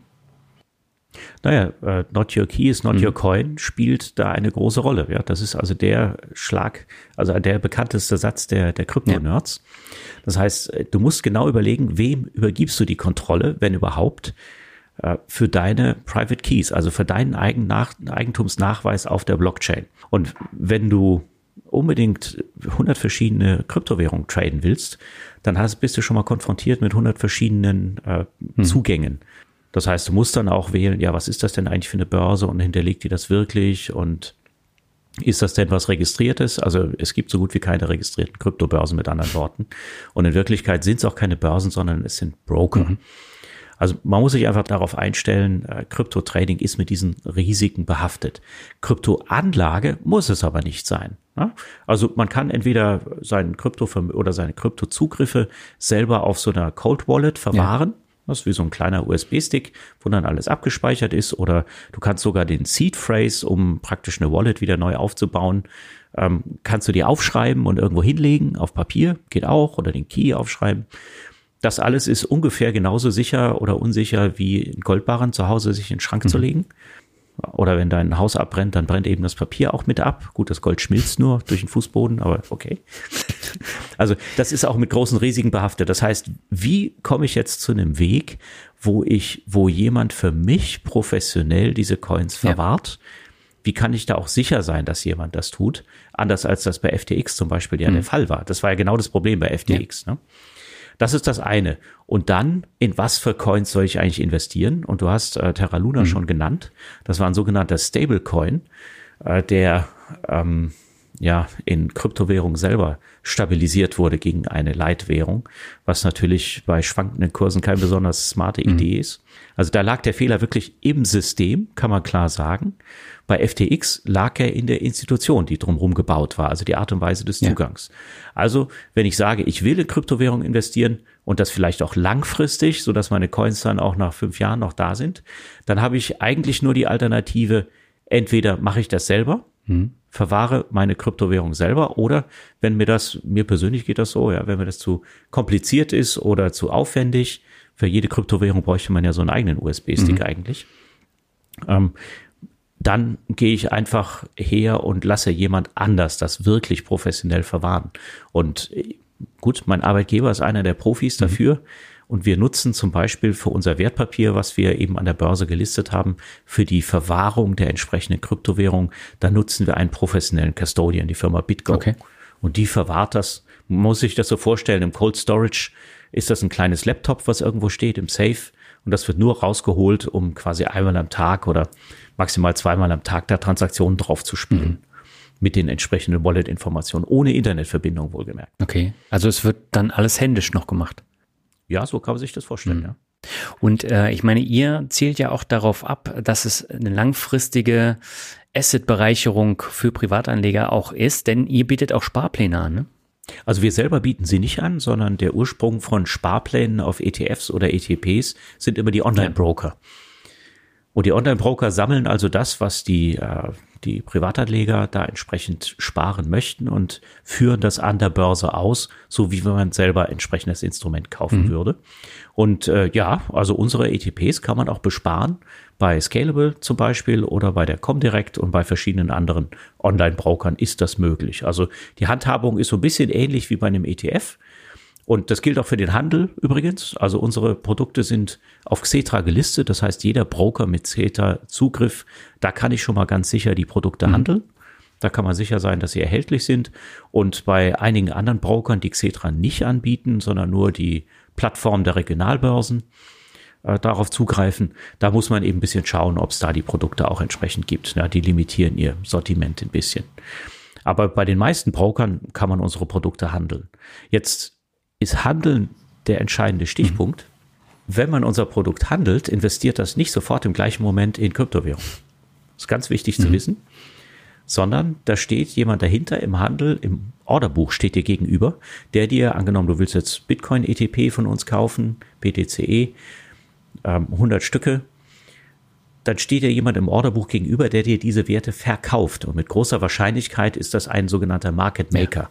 Also ein Eigenhändler, der an der Börse tätig ist und der für die Preisstellung zuständig ist. Mhm. Der Market Maker kann das aber nur tun, der macht das natürlich mit ganz vielen. Ne? Also du bist nicht ja. der Einzige an dem Tag, der das macht, sondern äh, das sind tausende andere. Und am Ende des Tages, da weiß der Market Maker dann, wie war denn netto der Bedarf? Gibt es einen Bedarf oder muss ich Zeugs zurückgeben? Mhm. Und erst dann kommt der Market Maker zu uns und sagt, Leute, ich brauche Wertpapiere von euch. Und dann sagen wir, lieber Market Maker, ja, dann gib uns die entsprechenden Tokens bitte. Das heißt, diese Beziehung zum Market Maker, die funktioniert nicht über Cash. Der Market Maker gibt uns kein Cash, sondern der organisiert wirklich die entsprechenden äh, Bitcoin-Tokens in diesem Fall und kriegt dafür, sobald die verbucht sind bei uns, die entsprechende Wertpapiere ausgehändigt. Mhm. Das heißt, bis dahin funktioniert alles in dem regulierten Finanzmarktumfeld. Das ist ganz wichtig zu wissen. Also man macht das aus dem eigenen Wertpapierdepot. Die Wertpapierdepot wird verwaltet von einer registrierten Bank, ganz konventionell. Man handelt auf einer regulierten Börse wie Xetra. Da ist unser Produkt auch gelistet mit einem ganz normalen Börsenprospekt. Gibt es auch dafür, BaFin geprüft natürlich. Und der Market Maker, das sind auch nicht irgendwelche Unternehmen, sondern das sind äh, ebenso regulierte Finanzinstitutionen. Andere dürfen sich an Xetra gar nicht anschließen, übrigens. Mhm. Ja, Xetra hat auch ein bisschen über 100 Handelsteilnehmer. Mehr sind das nicht. Alles Profiunternehmen. Mhm. Und erst dann kommen die zu uns und schieben uns die Bitcoin-Tokens entsprechend rüber. Da hört quasi der regulierte Finanzmarkt auf und da fängt das Custody von unserer professionellen Verwahrung an. Und auch da, damit die überhaupt eingelagert werden können, haben wir eine sogenannte Multi-Signature Wallet. Also mehrere Leute müssen unterschreiben, freizeichnen, damit es überhaupt verbucht werden mhm. kann. Und wir haben sogar eine neutrale Partei noch dabei, die da eben immer zum Einsatz kommt und da auch drauf gucken muss. Das heißt, das sind nicht nur eigene Angestellte, die da entsprechend eingebunden sind, sondern auch eine extra beauftragte neutrale Partei, ohne die nichts geht. Erst dann gelangt das Geld wirklich in die Wallet bei uns. Und noch kritischer ist ja andersrum. Mhm. Ja? Also wenn der Market Maker sagt, ich gebe euch jetzt Anteile zurück und gib mir meine Tokens bitte, dann müssen wir ja Tokens auszahlen. Ja. Normalerweise wäre das ein Fall für den Regulierer inzwischen. Aber es ist ja so, der Market Maker ist ein reguliertes Finanzmarktunternehmen. Wir kennen seine Wallet. Wir arbeiten nur mit Wallets, die wir kennen und können ihm dann unter Voraussicht, Berücksichtigung dieser drei Leute, äh, drei Parteien entsprechend die Tokens auszahlen. Also es ist ein ziemlich sicherer Prozess, der sich da etabliert hat und der wirklich dann auch die, die äh, Kryptowährung ordentlich professionell mhm. verwahrt. Interessant, aber ziemlich langwierig. Eine Frage da, die immer wieder kommt im Bereich des ET irgendwas. Der ominöse Tracking-Error. Habt ihr den? Und wenn ja, wie bekämpft ihr ihn? Also, da. Du weißt das. Da kann man ja Messerstecherungen machen über ja, Tracking-Error. Ja, ja, da total entspannt. Denn ähm, das Settlement, sogenannte Settlement-Intervall, also bis der Market Maker die entsprechende Kryptos mhm. bei uns eingezahlt hat, ist äußerst kurz bei digitalen Assets. Von daher hat er da auch keinen großen Anreiz, äh, uns da unterschiedliche Preise zu liefern. Und wir haben auch gar keine Schwierigkeiten, dieses Asset zu verbuchen. Denn es ist ja wirklich nur ein Asset, was am Ende des Tages verbucht wird. Also der Tracking-Error bei uns ist so gut wie null. Okay, aber es wird ja einmal am Ende macht er es ja akkumuliert. Der Market Maker, wenn ich das richtig verstanden habe, der fängt morgens an zu traden, wann geht Cetra los? 9 Uhr und um 17 Uhr hört genau. er auf. Und dann macht er um 17 Uhr einen Strich drunter und dann sagt er entweder X, X Tokens hat er, die bringt er euch, dafür kriegt er Y Wertpapiere oder gerade umgekehrt. Zu dem dann gültigen Zeitpunkt. Also Krypto wird ja rund um die, wie hab ich denn gekauft? Um Uhr, Krypto ja, wird eben. ja rund um die Uhr gehandelt und das Risiko bis 18 Uhr, das übernimmt der Market Maker. Okay, weil ich kaufe ja aber doch zum Zeitpunkt X ja. äh, praktisch eu euren, also ich kaufe dann, was weiß ich, wenn, wenn ich jetzt um, um, um, um neun Uhr gleich reingehe und er steht jetzt auf 16.000. Ja. Und dann kriege ich ihn aber auch für 16.000. Und Daniel kauft zum Beispiel für 16.000 und äh, 10 Euro oder du kaufst für äh, praktisch 15.980 Euro. Das sind ja drei unterschiedliche Preise und wir würden doch dann drei unterschiedliche Preise auch eingebucht kriegen. Also wir würden ja praktisch unterschiedliche also wenn wir denn dieselbe Summe X auf den Tisch des Hauses legen, dann kriegen wir unterschiedliche Mengen Bitcoin oder wenn wir die gleiche Menge Bitcoin kaufen, dann würden wir halt ähm, unterschiedliche äh, äh, Preise dafür zahlen müssen oder nicht. Aber ihr kriegt eine Sammelrechnung nachher oder nicht? Habe ich das falsch verstanden? Also die Sammelrechnung, die nachher erfolgt, die wird ja mit dem Market Maker entsprechend ausgetauscht. Und der Market Maker hat ja, ja. die Trades dann zu dem jeweiligen Zeitpunkt gemacht. Also im Zeitpunkt, in der eine zum Zeitpunkt, zu der eine Order an der Börse ausgeführt wird, was wird da festgelegt? Menge ja. und Preis. Genau, das gilt. Auch wenn nachher der Market Maker um, um, um 17 Uhr, wenn Xetra dicht hat, ähm, dann, was er sich mit euch für 16.100 verhandeln muss, weil das der aktuelle genau. Preis ist. Und ich habe für 16.000 genau. gekauft. Und die ganze Glück Zwischenzeit gehabt. hat er Zeit gehabt, sich entsprechend zu hatchen. Das ist genau das okay, Hauptgeschäft genau. dieser Market Maker. Und das funktioniert okay, bei den ETFs aber, aber ja genauso. Ja, also wenn du MSCI World wenn du MSCI World kaufst und der schwankt meinetwegen anderthalb Prozent am Tag, hm. äh, dann hast du genau die gleichen Risiken da drin. Und warum kann der Market Maker das machen? Weil er doch zu jedem Zeitpunkt selber Bitcoin kaufen kann. Zum Zeitpunkt der Transaktion. Mhm. Ob er das macht oder nicht, das obliegt, obliegt jetzt dem Market Maker. Aber der kann sich jederzeit in dem underlying Asset entsprechend hatchen.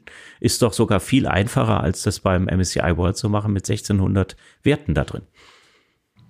Ja, ja, mir ging es ja nur darum, nicht, dass es irgendwie Missverständnisse hier gibt bei den Zuhörern, mhm. weißt du, dass, dass nach dem Motto, ich dann den, den, den, weißt du, wie beim normalen Fonds, den Tagesschlusskurs kriege, sondern ich krieg schon den individuellen Kurs, den ich zum Zeitpunkt X sozusagen. Selbstverständlich. Also all das, was im, im Börsenhandel passiert, passiert ja mir als Anlegerin oder Anleger ähm, genauso wie dem Market Maker zu dem entsprechenden Zeitpunkt. Ja, der Börsenhandel legt Preis okay. und Menge fest. Das wird nichts dran gerüttelt. Und wie der mhm. das letztlich mit uns austauscht, mhm. das kriegen die einzelnen Anlegerinnen und Anleger dann im Zweifel nicht mit. Nur sie kriegen ihre Stücke dann zum vereinbarten Preis geliefert. Mhm. Bums. Ja? Also von daher wird da ein normaler Preisbildungsmechanismus benutzt. Im okay. Ergebnis diese, wenn, wenn ich das gerade noch ergänzen darf, ja, im Ergebnis ist dieser Prozess so schön robust, weil eben ganz wenige Transaktionen nur erforderlich sind, um dann tatsächlich auch das Eigentum entsprechend physisch zu hinterlegen. Das ist wichtig. Ja. Mhm. Jetzt habe ich noch mal eine Frage. Du hast eben die Prozesse sehr anschaulich erläutert. Äh, das ist natürlich auch ein Aufwand, mhm. der muss ja irgendwie bezahlt werden. Wie teuer ist denn eigentlich so ein mhm. ähm, ETC, wenn ich das kaufe? Also im Augenblick sind die Kosten dafür im Vergleich zu dem, was man von ETFs mhm. gewohnt ist, relativ hoch. Das kann man klar okay. sagen. Wie hoch? Also unser Bitcoin-Produkt, also das, das Ethereum-Produkt von uns beispielsweise hat eine TR von 1,5 mhm. Und das Bitcoin-Produkt von zwei Prozent. Und in dem Rahmen bewegen sich auch viele andere Wettbewerber. Okay die über ähnliche Features wie unser Produkt mhm. verfügen, muss man sagen. Es gibt andere Wettbewerber, die haben da keine Auslieferoption, die gibt's bei uns nämlich. Kommen wir gleich noch drauf, was das für Steuern vielleicht mhm. bedeuten mhm. kann. Ja? Äh, und Besitz von, von Kryptos. Und ähm, niemand anders hat diese spezielle Administratorfunktion, also diese Drittpartei, die extra eingekauft ist, um zu kontrollieren, ob tatsächlich Wertpapiere und äh, entsprechende Bestände immer übereinstimmen und die auch im Fall, wenn mal was schief geht, da das Ruder übernimmt und alle Zugänge ja. hat. Also da sind wir auch die einzigen, die das gemacht haben. Und wir haben halt Domizil Deutschland und Xetra-Listing und BaFin. Das sind halt alles Kosten, die zustande gekommen sind. Und das Ganze ist noch relativ mhm. neu. Es sind noch lang nicht so viel Assets drin wie in ETFs, muss man auch klar sagen. Das heißt, die größten Vorteile wird man da erst später weitergeben können. Und ich vermute, ihr habt eine knallharte Urlaubsregelung, hä? Inwiefern? Naja, das, was du ja beschreibst, funktioniert ja nur, wenn die Menschen auch wirklich da sind. Und wenn der eine Mensch in Urlaub ist, dann muss eine Vertretungsregelung ja, selbstverständlich her. gibt es da einen Operations also, Das meine ich ja, das ist Na ja klar. dann, kann man gerade sagen, das geht dann, das, das geht halt nicht mit zwei Hanseln, die dann beide gleichzeitig über Weihnachten weg. Ja, sorry, das sind ja aber dieses, Vollkommen wenn du korrekt. sagst, drei Leute, die alle unterschreiben müssen. Das heißt, das muss, eine, es muss für, für Urlaub und für Krankheit vorgesorgt sein. Also es muss einfach klar sein, was passiert, wenn diese Person sich morgen krank meldet. Also da Punkt. gibt es bei uns tatsächlich strenge Regeln und auch entsprechende Ressourcen, ganz mhm. klar. Aber das heißt ja dann im Umkehrschluss, wenn mir persönlich die Sicherheit wichtig ist und äh, dann auch deutsches Produkt, dann muss ich dafür bezahlen. Und das ist dann äh, halt nicht im ETF-Bereich, also 0,05 bis 0,5 Prozent, sondern halt äh, deutlich höher. Das ist korrekt. Das ist für die langfristige Haltedauer natürlich auch mit einem Tränchen ja. verbunden. Auf der anderen Seite, bei den Renditechancen, die sich einem eröffnen könnten, ist das vielleicht auch nicht so mhm. wichtig. Ja, von daher wird man ja höchstwahrscheinlich auch nicht 50 Prozent seines Portfolios damit bestreiten möchten, sondern äh, denkt eher vielleicht an etwas deutlich geringeres. Auch da gibt's eine Spanne, über die wir reden was jetzt eine Beimischung zu einem konventionellen Portfolio angeht, denn die Vergangenheitsdaten sind ja nicht besonders reich vorhanden. Wir haben eine Historie beim mhm. Bitcoin, die gibt es. Wir haben aber da auch enorme Preisblasen, die sich aufgebaut haben. Sollen wir die jetzt mit einrechnen? Sollen wir sie nicht mit einrechnen? Die Volatilität von bis zu 80 Prozent im Bitcoin annualisiert, sollte man äh, entsprechend auch berücksichtigen. Das heißt, die meisten äh, Profis in der Kapitalanlage, die sagen, okay, zu einem ausgewogenen Portfolio drei bis fünf Prozent, mhm. fünf Prozent maximal entsprechend entweder Kryptowährung oder nur Bitcoin. Das wurde so als Regel formuliert. Das hat nichts damit zu tun äh, mit Leuten, die ihren Job kündigen, weil sie Kryptos traden wollen und äh, ihr ganzes Geld in Kryptos shiften, ja, sondern das ist eine ganz vernünftige, konventionelle Regel, die man sich machen kann in ein Asset mit so einer hohen Volatilität, das kann ich natürlich nicht zu so einem Riesenanteil im Portfolio haben. Aber wenn das viele Leute tun, da wird der Kryptosektor schön gesund wachsen. Ja, das auf jeden Fall. Aber äh, normalerweise sagt man ja auch bei äh, ETFs möglichst breite Streuung. Du hast eben gesagt Bitcoin oder unterschiedliche Währungen. Das heißt, im Kryptobereich ist es nicht so, dass man sagt, man diversifiziert sich da auf mehrere Kryptowährungen, weil man halt auch nicht weiß, wie sich die entwickeln. Ich meine, wir haben Katzencoins, wir haben Hundecoins. Ich meine, die muss ich jetzt da nicht beimischen, oder? Wuff. also, es gibt fünf Hundecoins. Also warum es die gibt, ja, das äh, ist, ist mir auch nicht so eingängig, ja. Und ähm, Albert, du hattest, glaube ich, gesagt, es gibt auch nur zwei Katzencoins. Also wo hier dieses Missverhältnis ja. stammt, kann ich nicht begründen. Eben. Und es ist zum Beispiel auch etwas, ähm, wo unsere Produktentwickler wirklich das äh, Gesicht schmerzvoll verziehen und so ein Produkt nicht investierbar machen würden. Aber vom Grundsatz her ist es so, Bitcoin ist vielleicht ein bisschen anders als andere Kryptoassets, mhm. obwohl die Korrelation zwischen den ganzen Kryptoassets sehr, sehr ähnlich ist, weil sie eben so schnell reagieren auf entsprechende Investorenerwartungen im Augenblick. Aber tatsächlich kann man feststellen, auch einzelne Blockchain-Systeme, möchte ich es mhm. mal nennen, reagieren durchaus unterschiedlich. Also es wäre nicht verkehrt, auch so ein, über so einen Korb von entsprechenden Kryptowährungen nachzudenken. Und da, denke ich mal, wird in Zukunft auch die Reise verstärkt mhm. hingehen. Also praktisch Bitcoin und dann Ether und was noch? Oh, es gibt eine, ganz, Welche gibt eine ganze Menge äh, Währungen, die trotzdem interessant sind. Also JP Morgan hat zum Beispiel Transaktionen mhm. ausführen lassen vor kurzem auf der Polygon-Blockchain. Mhm. Ja. Oder mhm. Solana ist jetzt allerdings angeschossen aufgrund von so ein paar Landing-Verwirrungen, äh, auch im Rahmen von FTX. Aber Solana ist auch eine recht leistungsfähige Blockchain, die häufig genutzt wird. Das Cardano-Netzwerk ist interessant. Also das nur so ein paar Stichworte.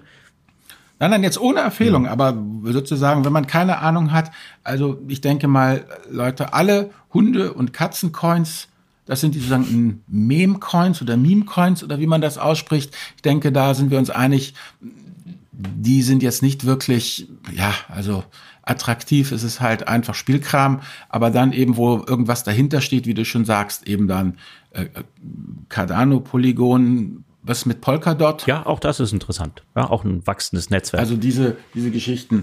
Also man kann sich da äh, ja auch mal ein bisschen äh, gucken, was habt ihr denn im Angebot? Ich meine, ihr habt doch sicherlich auch äh, äh, äh, außer Bitcoin und Ether noch ein paar andere Sachen auf Lager. Also wir haben eine ganze. Da sieht man ja einfach so was kommen. Also wir, wir haben eine ganze Reihe tatsächlich im, im Angebot.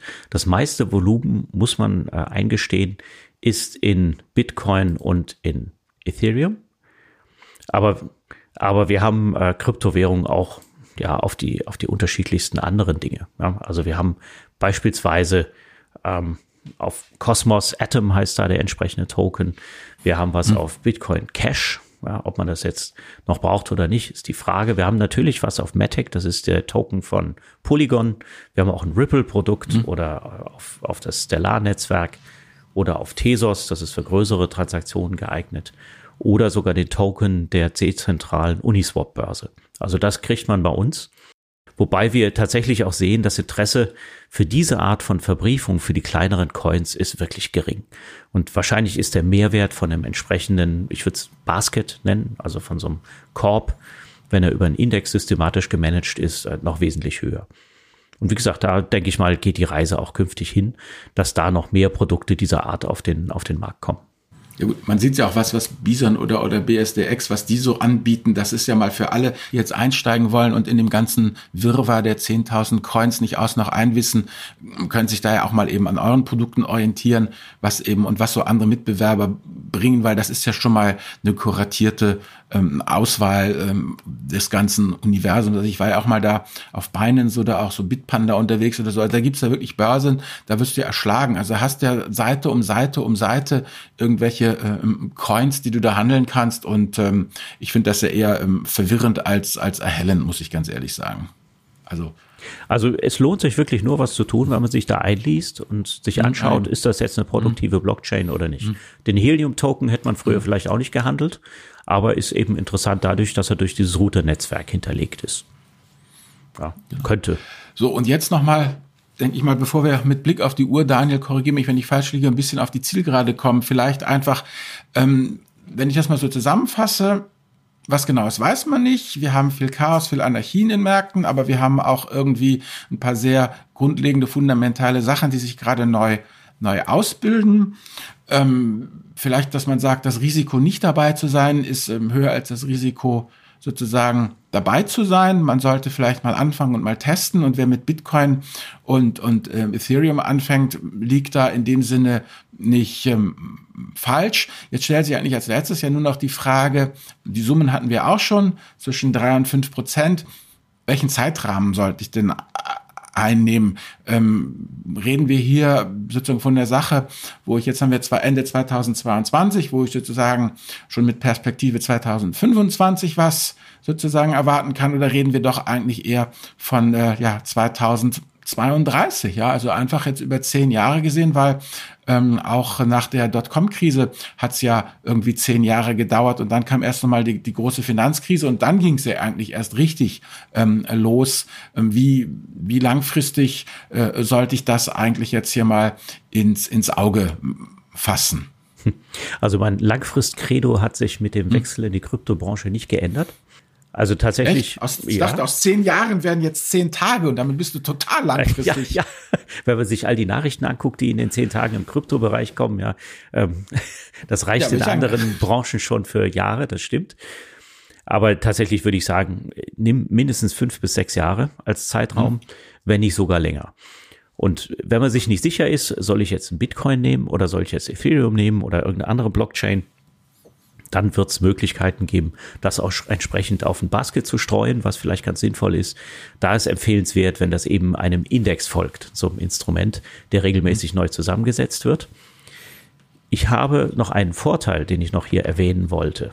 Wenn es tatsächlich Erträge gibt, wenn es nämlich Erträge gibt und man hat entsprechende Krypto-ETPs, die über eine Auslieferoption verfügen, davon gibt es drei Produktfamilien auf dem Markt, die das haben, dann werden die wie physischer Besitz behandelt. Das heißt, nach einem Jahr Spekulationsfrist sind die Erträge steuerfrei.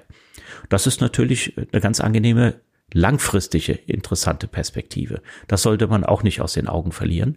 Das kann zum Beispiel so ein Basketprodukt wahrscheinlich nicht leisten. Denn wie will man jetzt äh, variable Menge von 20, 30 Coins physisch ausschütten? Das machen die mhm. nicht. Aber die Einzelprodukte können das durchaus. Bei uns ist das so. Ja, also wenn man bei uns sagt, ich will meine äh, Bitcoins auf meinen Ledger haben, kann man das machen. Ist kein einfacher Prozess, muss ich gleich sagen. Aber es ist für den Fiskus die Voraussetzung dafür zu sagen, okay, ihr könnt eure Produkte so schlüsseln, dass keine Abgeltungssteuer abgezogen wird. Wenn die Erträge auftreten, heißt allerdings auch, dass man Verluste nicht verrechnen kann mit anderen Wertpapieren in seinem Portfolio. Sollte man auch berücksichtigen. Aber für die Langfristperspektive ist das vielleicht noch ein Schmankerl, um zu sagen, okay, ich nehme so ein Basket, vielleicht nehme ich noch ein großes Einzelprodukt und damit fahre ich jetzt ein bisschen länger über mehrere Jahre und gucken wir mal an, wie sich entwickelt. Mhm. Eine letzte Frage noch. Ähm, also du bist ja wirklich Profi durch und durch, auch mit deinen Aussagen. Wenn wir jetzt so ein bisschen zurückblicken, äh, ich glaube, äh, der Crash-Prophet Marc Friedrich hat 2021 gesagt, das ist das nächste große Ding. Der Bitcoin-Kurs landet am Ende des Jahres bei 100.000. Dann hat er das in seinem Fonds auch drin gehabt, in diesem Solid-Werte-Fonds. Mittlerweile sind alle Kryptowährungen verkauft worden. Und äh, da ist die Halbwertszeit natürlich gar nicht gegeben, ja. Also wenn man so schnell dann verkauft. Deswegen, man sollte sich vorher bewusst machen, wie lange man eigentlich da drin sein will und wie, wie hoch man äh, da drin sein will, weil sobald der erste Sturm kommt und man alles wieder verkauft, dann macht man immer miese. Und deswegen ist diese Langfristperspektive immer wichtig und nicht dieses ähm, Geplärre von Schaufelverkäufern. Das gilt ja eigentlich für alle Assetklassen, wenn man genau ja, ist. Ne? Ja. Oder auch für Einzelaktien. Was wird da nicht alles an äh, an äh, Voraussagen getroffen, die ja. überwiegend dann eben nicht eintreten. Nicht umsonst sind ja Index-Assets eigentlich meistens besser als aktiv gemanagte Portfolios, weil selbst die mhm. Profis Schwierigkeiten haben, solche Nachrichten entsprechend einzusortieren. Also auch da, was gerade die Kryptobranche angeht, das ist ganz unterhaltsam, wenn man in das ein oder andere eintaucht. Man sollte aber nicht davon ausgehen, dass man fundamental, wenn man fundamental alles über eine entsprechende Coin weiß, dass das auch automatisch ein Erfolg wird. Also auch da Streuung ist ganz interessant und Langfristperspektive wird es eben richten. Und die Propheten, die sagen, die gibt's genauso im Kryptosektor. Ja, es ist gar nichts wert, es äh, muss eigentlich überhaupt verboten werden. Die gibt es auch. Plus die Leute, die eben sagen 100.000 am Jahresende. Also wir nehmen ja heute den Podcast auf. Heute ist Nikolaus. Jetzt sind es äh, gerade noch mal drei Wochen bis bis zum Jahresende ob da meine Erwartung ist, ob da Bitcoin auf 100.000 steigt.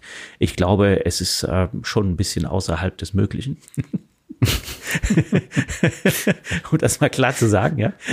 ja. Also mit, mit anderen Worten, man sollte diese Art von Nachrichten für sich genau bewerten und lieber überlegen, fundamental investiere ich in etwas, was eine, eine entstehende Industrie beschreibt und mir hilft daran zu partizipieren und wenn diese Industrie langfristig wächst, ja, dann profitiere ich doch auch davon. Und wenn es eine mhm. Beimischung ist, ja, dann bringen andere Beimischungen mir vielleicht auch was in einer Marktsituation. Aber du bist schon bullisch. Also es ist nicht so, dass du sagst, dass eben genau dieses Thema, das, wie wir es ja am Anfang ansprachen, die Kryptoassets ja in dem Sinne nichts produzieren, eben nicht wie, wie Firmen oder wie, wie eben Anleihen äh, äh was abwerfen, dass sie aber trotzdem also gekommen sind, um um zu bleiben, dass das jetzt nicht ähm, verschwindet, dieses ganze Kryptozeug, beziehungsweise in der Nische ähm, verharrt und, und ja, ganz lustig halt ist, aber mehr auch nicht. Also an jeder Ecke ist zu sehen, wie an Blockchains gewerkelt mhm. wird. Und das nicht nur in der Finanzbranche, auch in der Industrie übrigens. Gibt es etliche Industrieanwendungen mhm. mittlerweile. Und vielleicht wird eines Tages sogar die gesamte Wertpapierabwicklung auf Blockchain umgestellt. Auch da gibt es schon Projekte. Und diese Projekte, die laufen nicht bei irgendwelchen kleinen Krypto-Startups, die Sam Bankman-Fried nebenbei finanziert hat, sondern bei so Asset Managern wie zum Beispiel der Deka. Die Deka hat äh, die erste elektronische Anleihe mit begleitet, voll digitale Anleihe, mit einer Block, mit einem Blockchain-Eintrag. Und dafür wurde zum Beispiel die Ethereum-Blockchain benutzt. Die kann man nutzen über entsprechende Modifikationen, so dass der Nachweis über ein digitales Wertpapier möglich ist. Also da ist noch ganz viel möglich, wenn man kreativ denkt, wenn man offen ist und vielleicht eine Perspektive über mehrere Jahre hat. Sehr schön.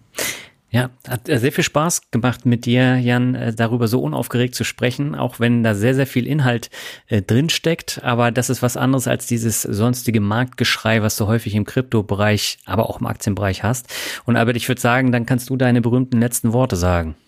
Das habe ich ja schon, schon fast gemacht mit dem Thema. Äh, kurzfristig sind wir paranoid und langfristig bullish. Und ja, so würde ich mich eigentlich ganz gerne in die, in die Weihnachts- und äh, Neujahrspause äh, verabschieden von euch beiden. Also vielen Dank, dass ihr also euch die Zeit genommen habt, dass du dir die Zeit genommen hast, Jan. Das war sehr interessant, wie, wie Daniel sagt. Und dann äh, bleibt mir eigentlich nur übrig, uns allen zu wünschen, dass äh, diese neue Assetklasse trotz aller Irrungen und Wirrungen floriert und dann irgendwann auch mal erwachsen wird. Amen. Ja, das waren perfekte letzte Worte, Albert. Vielen Dank, dass ich dabei sein durfte. Hat mir viel Spaß gemacht mit euch beiden und äh, ich wäre auch gespannt drauf, äh, vielleicht in einem Jahr mal auf die Märkte zu schauen und zu schauen, äh, ob sich unsere Erwartungen bis dahin zumindest bewahrheitet haben und was noch alles passiert ja, ist. Das ist ein sehr guter Punkt. Da äh, sprechen wir dann nochmal drüber. Und ansonsten allen Hörerinnen und Hörern frohe Weihnachten, einen guten Rutsch und bis bald. Ciao. Tschüss. Ja, an alle Zuhörerinnen und Zuhörer ein schönes Fest, einen tollen Übergang ins neue Jahr und nicht so viel auf die Märkte gucken, sondern lieber die Mitmenschen. Bis dann. Tschüss. Ciao.